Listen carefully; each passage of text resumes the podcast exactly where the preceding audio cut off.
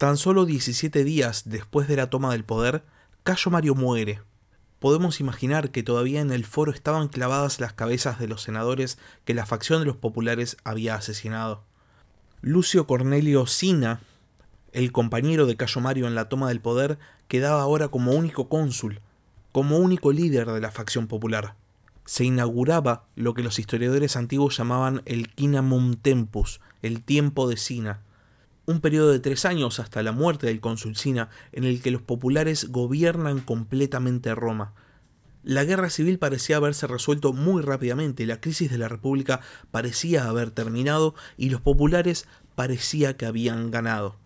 Sin embargo, a cientos de kilómetros combatiendo contra un rey extranjero se encontraba el líder de la facción Optimate, el protagonista de nuestro capítulo de hoy, Lucio Cornelio Sila, un hombre con una sola motivación, restaurar la República, cueste lo que cueste.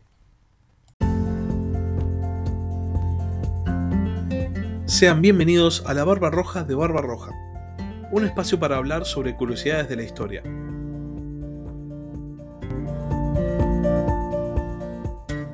Como comentaban los capítulos anteriores, la vida de Sila, al ser un miembro de la aristocracia romana, comparte muchos rasgos comunes con la vida de otras figuras históricas que ya vimos en el podcast. Sin embargo, Sila pertenecía a una generación diferente. Mientras Cayo Mario había nacido en el 158 a.C., Sila había nacido en el año 138 a.C., es decir, 20 años después. Y es esta diferencia de edad la que hace que no participe en ciertos eventos de la historia romana en los que participan los hermanos Graco o Cayo Mario, por ejemplo. Sila nace dentro de una familia aristocrática romana, una de las familias más importantes, la gens Cornelia, pero nace en una rama menor, los Corneli Sila, de ahí el nombre de Lucio. Sobre su familia más inmediata hay muy pocos datos porque se dice que la fama de Sila eclipsó tanto al resto de su familia que simplemente sobre el resto de su familia se perdió toda información. Sin embargo, hay ciertas cuestiones que podemos deducir por algunos datos que dan autores como por ejemplo Plutarco. Sabemos que su padre fue pretor y sabemos también que su padre fue amigo de Mitrídates VI del Ponto, quien eventualmente en la historia de Sila va a ser su rival militar. Después de que su padre muere, Sila queda en una situación económicamente precaria, o aunque sea precaria para los estándares de la aristocracia romana, estamos hablando de que tenía muchos más recursos económicos que un campesino, por ejemplo, pero su riqueza estaba a años luz de la riqueza de otras grandes familias aristocráticas de Roma, y por esto se lo consideraba básicamente pobre. Sin embargo, la fortuna de Sila literalmente iba a cambiar muy rápidamente. Plutarco cuenta que su atractivo físico atrajo las atenciones de la etaira o la cortesana más conocida de esa época de Roma, que se llamaba Nicópolis, y que esta etaira se enamora de Sila, y se enamora tanto que cuando muere le lega todas sus pertenencias a Lucio Cornelio, y de repente Sila tenía riquezas. Hasta ese momento la vida de Sila había ido de fiesta en fiesta, se había dedicado a emborracharse y a poco más. Sin embargo, al poco tiempo también fallece su madrastra, la esposa de su padre, y también le hereda todas sus pertenencias a Sila. Ahora Sila había pasado de ser un joven aristócrata pobre y fiestero a ser un joven aristócrata rico. Y teniendo tanto dinero, a Sila se le ocurre ponerlo a trabajar y conseguirse una carrera en la República. Eventualmente Sila es nombrado cuestor durante la guerra de Jugurta y es enviado a África a combatir, con Cayo Mario como cónsul. En Numidia conoce a Boco, yerno de Jugurta, con quien traba una amistad. Parece ser que en una reunión Boco le confía a Sila una información que para los romanos va a ser vital en esta guerra y va a dar vuelta completamente la situación. Boco le dice que quería ver a Jugurta derrotado y que iba a posibilitar que los romanos lo capturen. Sila, con esta información, vuelve al campamento militar romano, se entrevista con Mario y le dice, mirá, Boco dice que nos va a ayudar a capturar al líder del ejército enemigo. ¿Qué hacemos? Y Mario le responde, y anda. Y lo que pasó a continuación nos lo cuenta Plutarco y cito, Se arrojó Sila a un grave peligro, por cuanto confiado en un bárbaro los suyos, para apoderarse de otro, hizo entrega de sí mismo. Hecho Boco dueño de ambos, y puesto en la necesidad de faltar a la fe con el uno o el otro, estuvo muy indeciso en el partido que tomaría, pero al fin se determinó por la primera traición y puso a Jugurta en manos de Sila. El que triunfó por este hecho fue Mario, pero la gloria del vencimiento, que la envidia contra Mario le atribuía a Sila, tácitamente ofendía sobremanera el ánimo de aquel, porque el mismo Sila, vanaglorioso por carácter, y que entonces por la primera vez saliendo de la oscuridad y siendo tenido en algo, empezaba a tomar el gusto a los honores, llegó a tal punto de ambición que hizo grabar esta hazaña en un anillo, del que usó ya siempre en adelante. En él estaba Boco retratado en actitud de entregar y Sila en la de recibir a Jugurta. Antes de seguir con el capítulo vamos a hacer una pequeña aclaración. La gran mayoría de las fuentes hablan negativamente o peyorativamente sobre Sila, porque Sila, siendo un optimate, está implícitamente en contra de la facción que terminó ganando la guerra civil en Roma, que es la facción de los populares, con Julio César primero y Octavio Augusto después. Por eso, toda la literatura imperial va a tratar a Lucio Cornelio Sila con un sesgo de desprecio político constante. Ahora sí, volvamos con el capítulo. Lo que sabemos por Plutarco es que esta situación, esta victoria por parte de Sila incomodó enormemente a Mario. Mario se llevaba la gloria militar, Mario había ganado en el campo de batalla, pero lo que definitivamente había torcido la guerra a favor de Roma había sido la captura del propio rey enemigo, del propio Jugurta, y esto definitivamente se le atribuía a Sila. Sin embargo, la relación con Mario todavía no se había roto y Mario siguió dándole bastantes misiones de índole militar. Sin embargo, lo que sí va a terminar de romper la relación entre Mario y Sila es la actuación destacada que Sila tiene en la guerra contra los cimbrios. Sila va escalando muy rápidamente en la jerarquía militar y esto incomoda a Mario, al punto que deja de darle misiones, deja de encomendarle cosas. Viendo que no podía seguir escalando y siendo una persona tan ambiciosa, Sila cambia de ejército y se pone al mando de Cátulo, el otro cónsul romano que también estaba combatiendo en la guerra cimbria. Y en el ejército de Cátulo va a tener una función fundamental, que básicamente consistía en administrar las raciones, administrar el suministro, y parece ser que hizo tan buen trabajo que inclusive terminó dándole parte del suministro que era excedente al ejército de Mario y esto a Mario no le cayó nada bien. Para colmo, según cuenta también Plutarco, Cátulo era un hombre recto pero de poca disposición para las cosas de la guerra, y por eso gran parte de los movimientos del ejército de Cátulo quedan en manos de Sila. Sila se sigue destacando militarmente, esté o no al mando de Mario, y por eso sigue subiendo y sigue escalando, se transforma rápidamente en una personalidad. Recordemos que en Roma la guerra es la gloria, y toda acción militar positiva, toda victoria que se gane, trae fama y trae honor. De repente Sila era una personalidad, se había destacado en la guerra de Jugurta, había sido el que había capturado a Jugurta y también se había destacado en la guerra cimbria.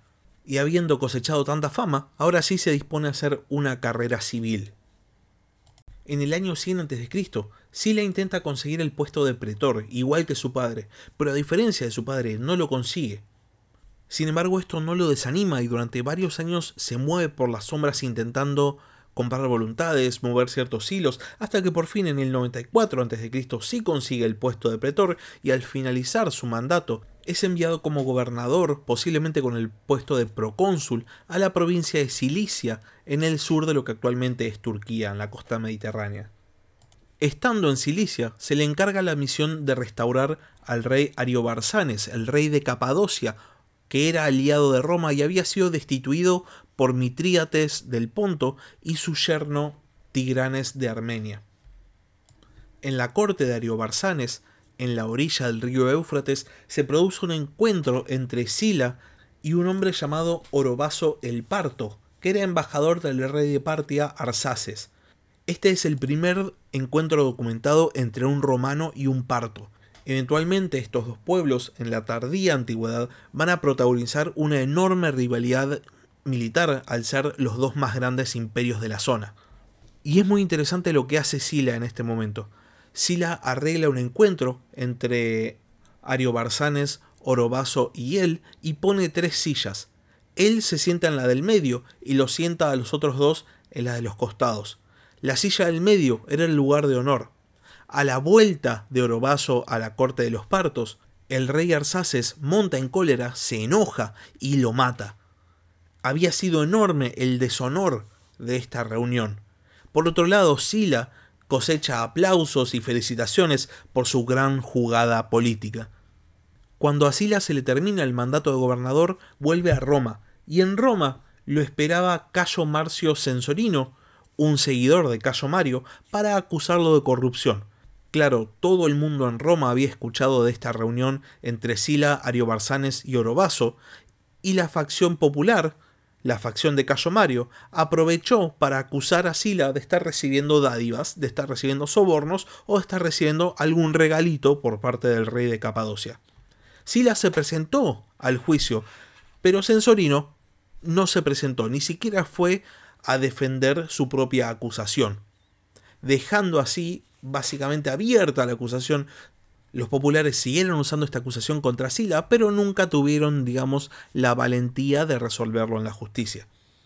Lo interesante de este hecho no es que no se haya resuelto, sino la propia acusación. Había una efervescencia política, una rivalidad enorme entre las dos facciones que llegaba al punto de acusar libremente al otro, de querer llevarlo a un desprestigio más allá de no probarlo.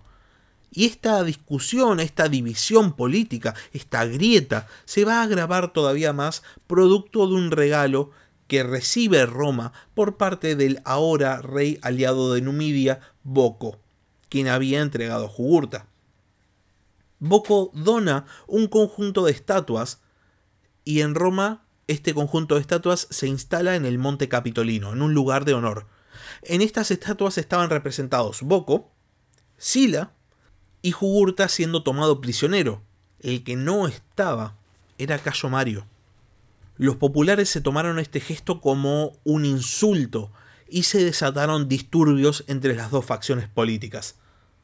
Sin embargo, lo que parecía ya una hostilidad abierta entre dos facciones que iba a decantar inevitablemente en una guerra civil va a tener que esperar, porque ese mismo año, en el 91 a.C., inicia la guerra social.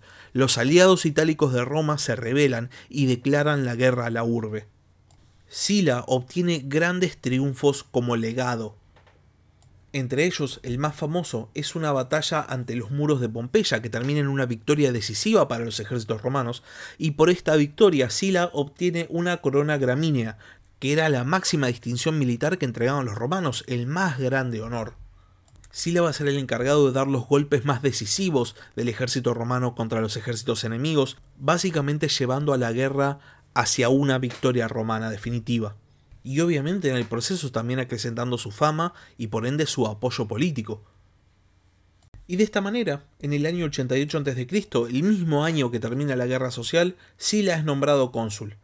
Consigue el consulado junto a Quinto Pompeyo Rufo, y de esta manera Sila obtenía el mando de las tropas que iban a ir contra Mitrídates del Ponto, mientras que Pompeyo Rufo se quedaba en Roma encargado de las tareas civiles o del gobierno, mejor dicho. Ese mismo año, Sila se casa con Cecilia Metela, sobrina de Quinto Cecilio Metelo, el cónsul que había apadrinado primero la carrera política de Cayo Mario y que después Cayo Mario había traicionado. Este matrimonio era toda una declaración política. Ahora Sila era el que estaba asociado al clan Metelo y también conseguía de esta manera toda la influencia política que los Metelos tenían todo parecía encajar en la vida política de Sila. Sin embargo, este va a ser el año también del inicio de la gran debacle que va a culminar en una guerra civil. Mientras Sila estaba yendo a encontrarse con sus tropas para viajar a Asia para combatir a Mitrídates VI del Ponto, los populares hacen su jugada política.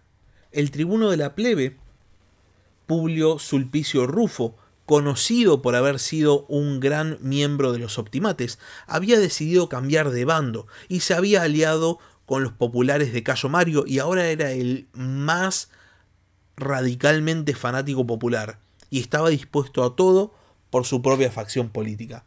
Dentro de esta alianza que hace con Cayo Mario, deciden que el tribuno de la plebe va a vetar el nombramiento de Sila como comandante de las tropas que van a combatir a Mitrídates y va a nombrar a Cayo Mario en vez de él. Sila se entera de esta situación y rápidamente le dice a sus tropas, che, miren que si es nombrado Mario, los va a reemplazar a todos y va a poner a sus propios soldados. Recordemos que este ya era el ejército post reformas de Mario y por ende ya era el ejército más personal, debían más lealtad al general. Los soldados de Sila piensan, si me reemplazan, yo no voy a poder conseguir el botín que conseguiría si voy a la guerra, por ende no me pueden reemplazar, yo tengo que ir a la guerra. No pueden nombrar a Mario, tiene que quedar Sila. Y cuando van a anunciar la noticia a los enviados del tribuno de la plebe, los reciben a piedrazos. Y después de este hecho, Sila viendo que la situación política en Roma se había desvirtuado completamente en el poco tiempo que él no había estado, decide, en vez de viajar a Asia, dar media vuelta y llevar a sus ejércitos hacia Roma.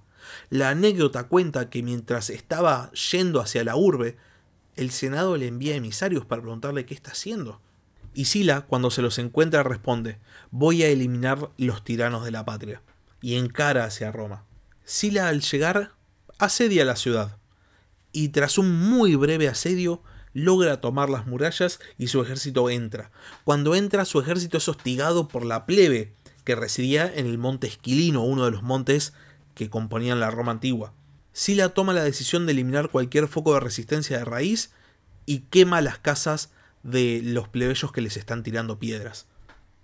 El tribuno de la plebe Sulpicio y Cayo Mario escapan, Sulplicio es asesinado y Cayo Mario va a terminar exiliado en África. Sila rápidamente toma el control de la ciudad y promulga una ley, la Lex Cornelia Pompeia, que tenía una sola función, limitar las leyes que podían vetar los tribunos de la plebe. Si la ley emanaba del Senado, el tribuno de la plebe ya no podía vetarla. Por otro lado, limitó la capacidad del tribuno de la plebe para legislar, salvo que tuviese salvo que tuviese autorización del Senado. Sila buscaba limitar esta figura política de la antigua Roma, que a diferencia del resto de los cargos no era una magistratura, porque seguramente lo consideraba como el origen de los males de la República. Recordemos que después de todo los gracos habían sido tribunos y habían sido el origen de la facción popular.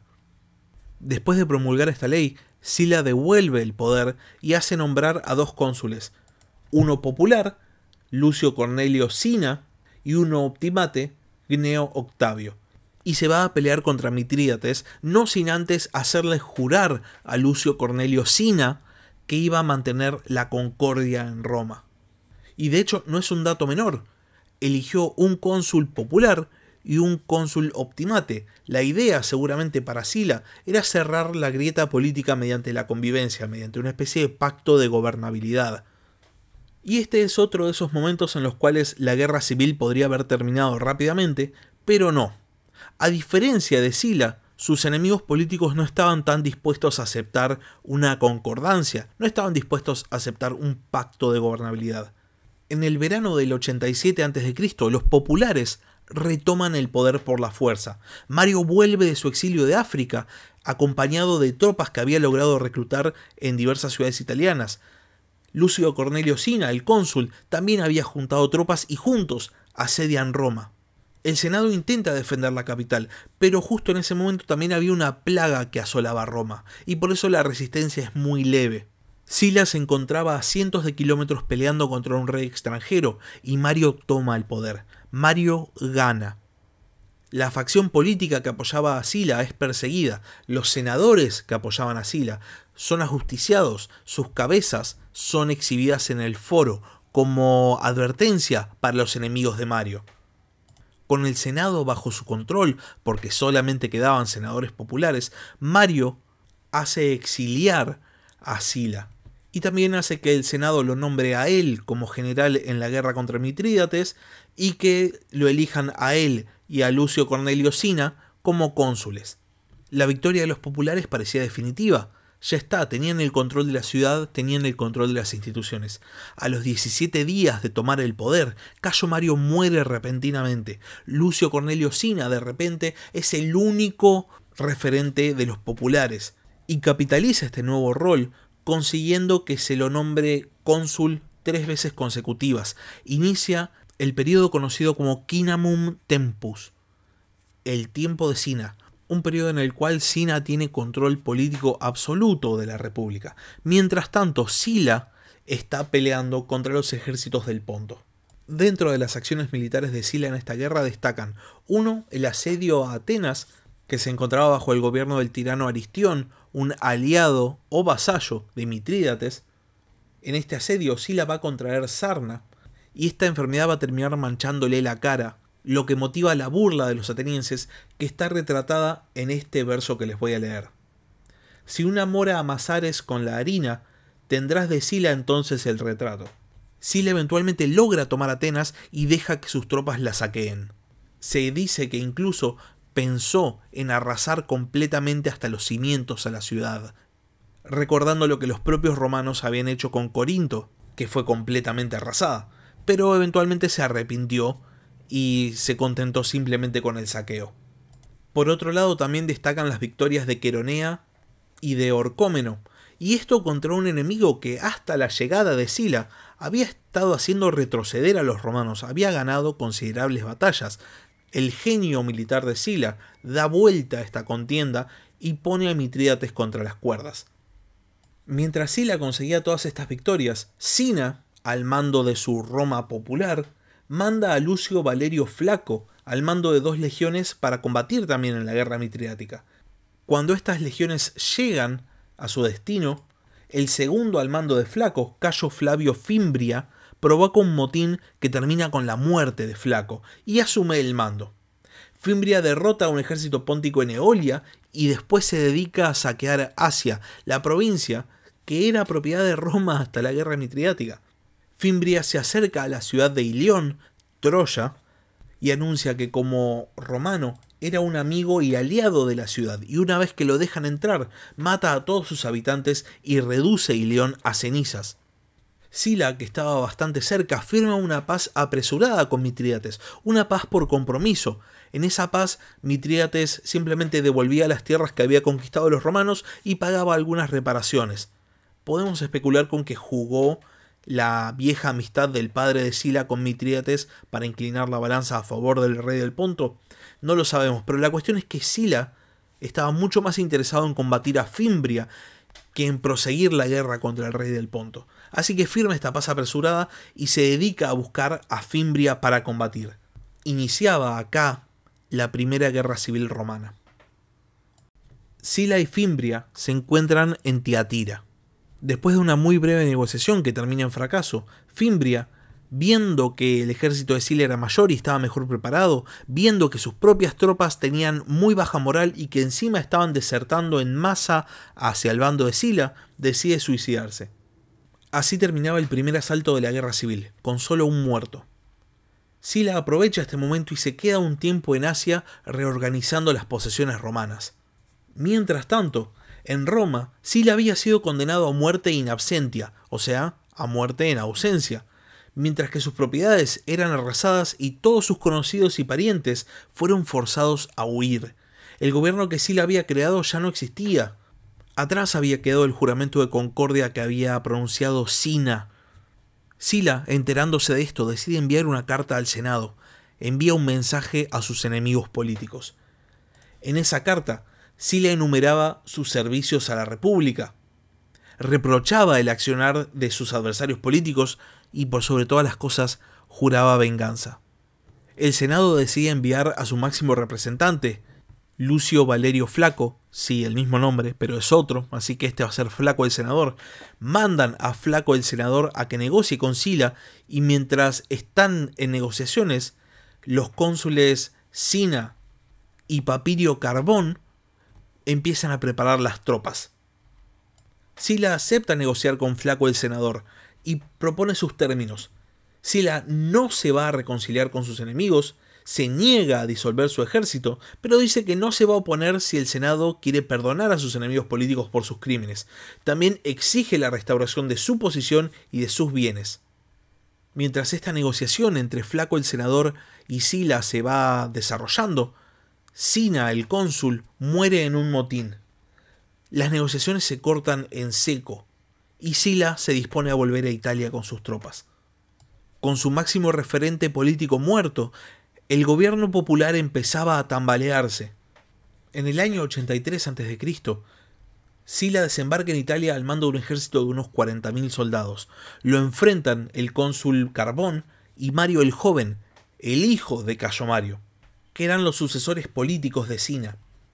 Estos dos bandos se enfrentan en una serie de combates entre el año 83 y el año 82 a.C., en lo que se conoce como la Primera Guerra Civil Romana. Sila tenía menos soldados y sin embargo gana una serie de batallas importantes hasta que por fin en el año 82 a.C. Sila gana la decisiva batalla de la Porta Colina frente a los muros de Roma, capturando a unos 12.000 populares y encarcelándolos en el campo de Marte. De estos 12.000 prisioneros, 3.000 van a ser asesinados. Las crónicas cuentan que los gritos de esta masacre llegan hasta el Senado y los senadores preguntan a Sila qué estaba pasando, a lo que él responde no se preocupen, son solo mis soldados cumpliendo mis órdenes. En los meses siguientes, la facción de Sila logra tomar los últimos reductos de resistencia popular en Italia, y de esta manera, habiendo asumido el control de la República, Sila gana la Primera Guerra Civil. En Roma no había gobierno. Carbón había huido a África y Mario el Joven se había suicidado, y por eso Sila decide convocar una reunión del Senado en el templo de Belona. Y seguramente los senadores pensaron que quería asumir el consulado, quería ser nombrado cónsul. El Senado nombra a Flaco el senador como interrex con el fin de convocar elecciones. Sin embargo, Sila se acerca a Flaco el senador y le dice que él no quería ser cónsul. Lo que quería era reordenar la república y le sugiere que retome una antigua institución de la República Romana, bajo la cual él podría llevar a cabo sus metas políticas, la dictadura. ¿Por cuánto tiempo querés que te nombremos dictador? le preguntó Flaco el senador. El tiempo que necesite para reordenar la República, le respondió Sila. Flaco el senador promulga entonces la ley llamada Lex Valeria de Sula Dictatore, para nombrar a Sila dictador para la promulgación de leyes y para la organización del Estado. Los comicios centuriados aprueban la ley y el Senado la ratifica, convirtiendo así a Sila en el dictador de Roma, que era básicamente a fines una especie de rey sin corona. Sila, sin embargo, mantiene en apariencia, aunque sea las instituciones republicanas, y convoca elecciones para los puestos de cónsul. En estas elecciones, de todas maneras, misteriosamente ganan dos de sus oficiales, Neo Cornelio Dolabella y Marco Tulio Décula. Y después de reinstaurar el consulado, lo que hace es celebrar un triunfo por su victoria sobre Mitrídates. De este triunfo lo que dicen las fuentes romanas es que fue el más fastuoso que Roma hubiese visto hasta el momento y lo destacan como una especie de divinización de la figura del dictador. Y poco después adopta oficialmente el sobrenombre de Félix y adopta también una serie de honores que se atribuye básicamente a sí mismo. Sila se veía posiblemente como el restaurador de la República y va a actuar en consecuencia políticamente hablando.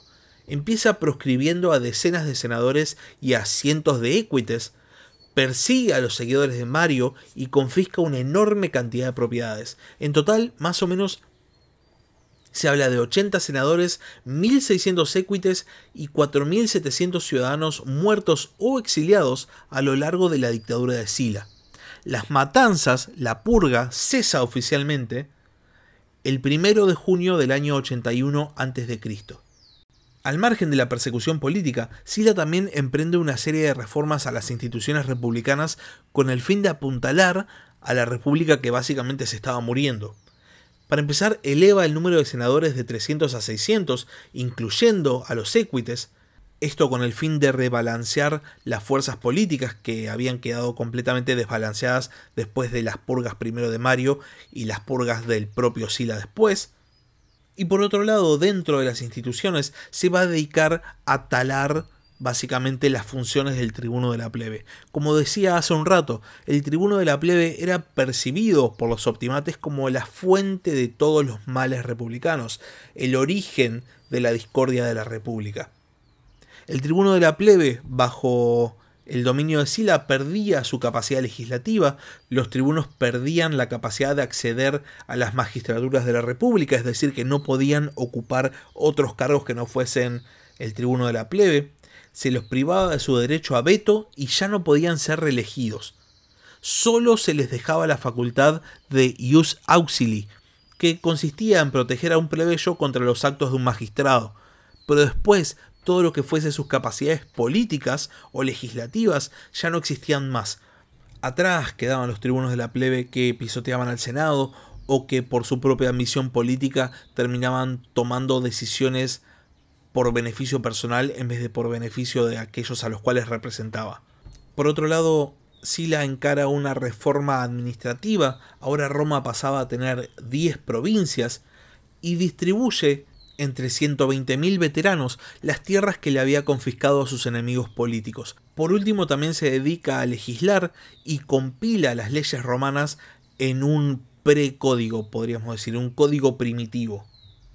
Y de esta manera pasan dos años, hasta que en el año 79 a.C., Sila, viendo que sus reformas habían surtido efecto, considera que la tarea por la cual había accedido a la dictadura, la tarea que él había perseguido, que era la de apuntalar la república, había sido completada. Y ya que esta tarea había sido completada, no tenía caso que él siguiese siendo dictador.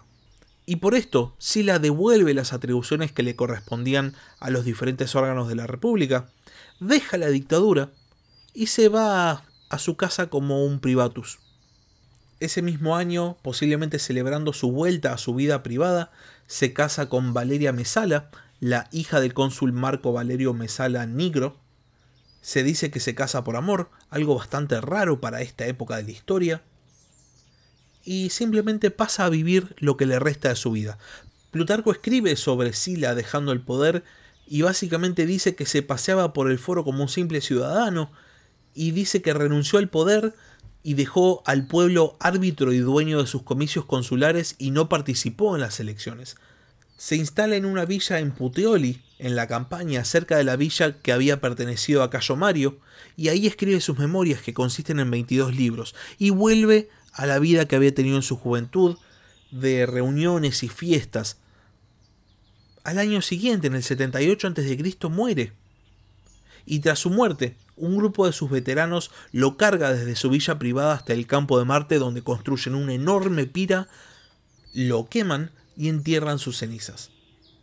Y así termina la historia de Lucio Cornelio Sila, el dictador romano que tenía el poder absoluto sobre la principal potencia de su época y simplemente devolvió el poder y se retiró a vivir lo que quedaba de su vida tranquilo. Sila consideró que el poder tenía una utilidad, en su caso la utilidad era deshacer todo lo que la facción popular había construido, y una vez que vio las instituciones republicanas restauradas, simplemente dio un paso al costado y se fue a vivir su vida. Eventualmente Sila va a tener la mala suerte de haber estado en la facción que termina perdiendo la guerra civil romana. Y por este motivo va a ser demonizado durante muchos siglos. Sin embargo, más allá de la mala prensa que tenga Sila, hay una lección que es muy importante destacar. El poder tiene una utilidad, y cuando esa utilidad se pierde, el poder es inútil. ¿De qué sirve perpetuarse en un gobierno? ¿De qué sirve perpetuarse en una posición de poder cuando no se está cumpliendo una función? Cuando se culmina el motivo por el cual uno accedió al poder, uno simplemente tiene que dar un paso al costado y dejar acceder a esas instituciones o a esa posición a alguien que tenga nuevas ideas. Porque lo que uno quería hacer ya está hecho. El poder, simplemente por el hecho de poder, es un vicio, es una adicción. Cayo Mario fue adicto al poder y casi destruyó la república a la que quería gobernar. Sila, por otro lado, utilizó el poder y una vez que ya cumplió su función, simplemente lo devolvió. Y hasta acá llegamos con el capítulo de hoy. Si tienen alguna duda, si tienen alguna consulta o simplemente tienen algún comentario, pueden escribir a la barba roja de barbarroja.gmail.com o pueden escribir un comentario en YouTube. También pueden escribirme un tweet, eh, pueden seguir el Twitter del podcast, arroba barbarrojacast. Y ya que estamos también, pueden suscribirse al podcast en YouTube o en Spotify. Es algo que me ayuda un montón. La mayoría de ustedes no están suscritos, así que si pueden suscribirse, se los agradecería un montón. Muchas gracias por haber escuchado y hasta la semana que viene. Gracias por escuchar La Barba Roja de Barba Roja. Si tenés algún comentario, si tenés alguna pregunta o simplemente tenés algo para decir, podés escribir un comentario en YouTube o bien podés mandar un mail a labarbarroja de. Hasta la próxima.